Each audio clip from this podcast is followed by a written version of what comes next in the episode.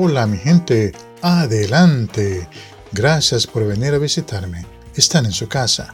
Hoy vamos a hablar sobre los primeros dos artículos del documento titulado La Declaración de los Derechos de los Padres de los Estudiantes que Aprenden Inglés del Estado de Nueva York. Este documento indica los derechos que usted tiene como padre de un estudiante en una escuela en el estado de Nueva York. En este episodio veremos los primeros dos artículos de este documento. El primer artículo discute el derecho a la educación y el segundo habla sobre los derechos durante la matriculación del estudiante. Al final de este episodio entenderemos nuestros derechos como padres sobre la clase de educación que nuestros hijos deben recibir y los derechos sobre la matriculación del estudiante. Al entender bien estos derechos, podremos abogar por nuestros hijos para que reciban la mejor educación posible. Pero antes vamos a leer una carta de un amigo sastre que se llama Hilario Estrechado. La carta dice así. Estimado señor Salazar, le escribo para hacerle una pregunta. Me dijeron que mi hija tiene que usar un uniforme en la escuela. Ella ya tiene suficiente ropa y no veo por qué tengo que comprar más. Es más, ella no quiere usar el uniforme porque dice que no le gusta. Indíqueme lo que puedo hacer. Su amigo, Hilario Estrechado. Vamos a contestar la carta. Estimado Hilarito, son tres los puntos que quiero comunicarle. Primero, el uniforme es apropiado para un salón de clases ya que elimina la distracción de las comparaciones de cómo se ven los compañeros de clase. Muchos de ellos se preocupan por la moda y cómo verse mejor que los otros, en vez de enfocarse en sus estudios. Es más, si hay que usar uniformes, los estudiantes tardan menos en vestirse en la mañana ya que saben bien lo que van a usar y no pierden tiempo en decidir lo que van a ponerse. Segundo, si no usan uniformes, usted va a comprar más ropa para el estudiante. Cuando la moda cambia, tendrá que comprar más ropa.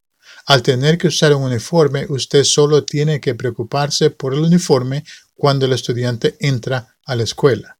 Como usa el uniforme todo el tiempo que está en la escuela, no tiene que comprar más ropa cada vez que cambia la moda. Así que en realidad el tener que comprar el uniforme no cuesta más. Es más, hay escuelas que dedican parte del presupuesto para ayudar a las familias a adquirir el uniforme. Pregúntele a la escuela si pueden ayudarle para que su hija reciba su uniforme gratuitamente. Y el tercero, el punto más importante es que su hija tiene que entender que hay cosas que tenemos que hacer aunque no nos guste. Por ejemplo, a nadie le gusta esperar. Pero si vamos manejando un carro, tenemos que esperar en la luz roja aunque no hayan otros carros. Esto es por la seguridad de todos. Es importante que ella entienda que es su hija y que usted, como padre, va a tomar decisiones por su bien, aunque a ella le guste o no. Es por su bien. Atentamente, el señor Salazar.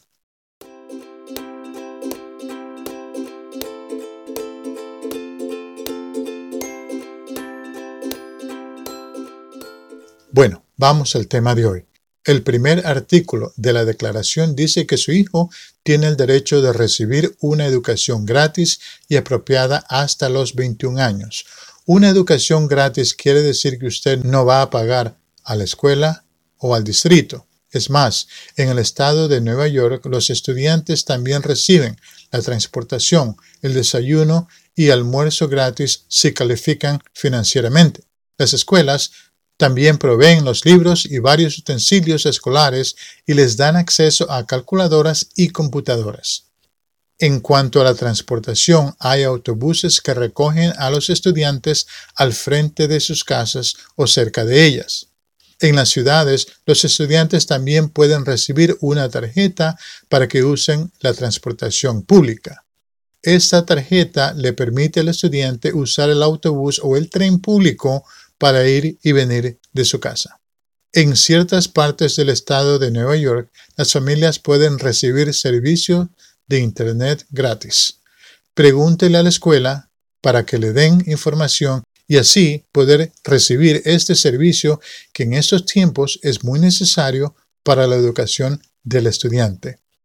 Además de la nutrición que los estudiantes reciben en las escuelas, también les ayudan a recibir información y ayuda para mantener o mejorar la salud. Esto incluye orientar a los padres para que los hijos reciban atención médica, dental y exámenes de la vista y lentes si lo necesitan. La escuela y el distrito provee todos estos recursos para que el estudiante y la familia solo se preocupen en asistir y aprovechar académicamente. En este mismo artículo vemos que los estudiantes no solamente tienen el derecho a una educación gratuita, sino que también esa educación tiene que ser apropiada para que el estudiante avance académicamente y que se gradúe a tiempo y bien preparado. Si el estudiante todavía no habla inglés suficiente para estar en clases convencionales o mainstream classes, entonces el distrito tiene la obligación de ofrecer una educación en un programa bilingüe o un programa de inglés como un nuevo idioma al estudiante. El nivel de instrucción también tiene que ser apropiado para el estudiante. Por ejemplo, si el estudiante ya ha pasado sus clases básicas en matemáticas, la escuela tiene que ofrecer una clase más avanzada de matemáticas al estudiante. Hay veces que estudiantes tienen deficiencias o limitaciones intelectuales, académicas o físicas, o sufren de condiciones médicas o psicológicas. A estos estudiantes tienen que apoyarlos ya sea con programas de apoyo académico en las tardes, en los fines de semana o con examinaciones para determinar si la intervención necesita un plan educativo individual, en inglés Individual Educational Plan o AEP. Es importante de comunicarle a la escuela cualquier asunto que pueda influenciar el rendimiento académico del estudiante. Así la escuela podrá crear e implementar el programa educativo más apropiado para el estudiante. En otras palabras, para que el estudiante reciba la mejor educación posible, la familia y la escuela tienen que comunicarse inmediatamente y con todos los detalles necesarios.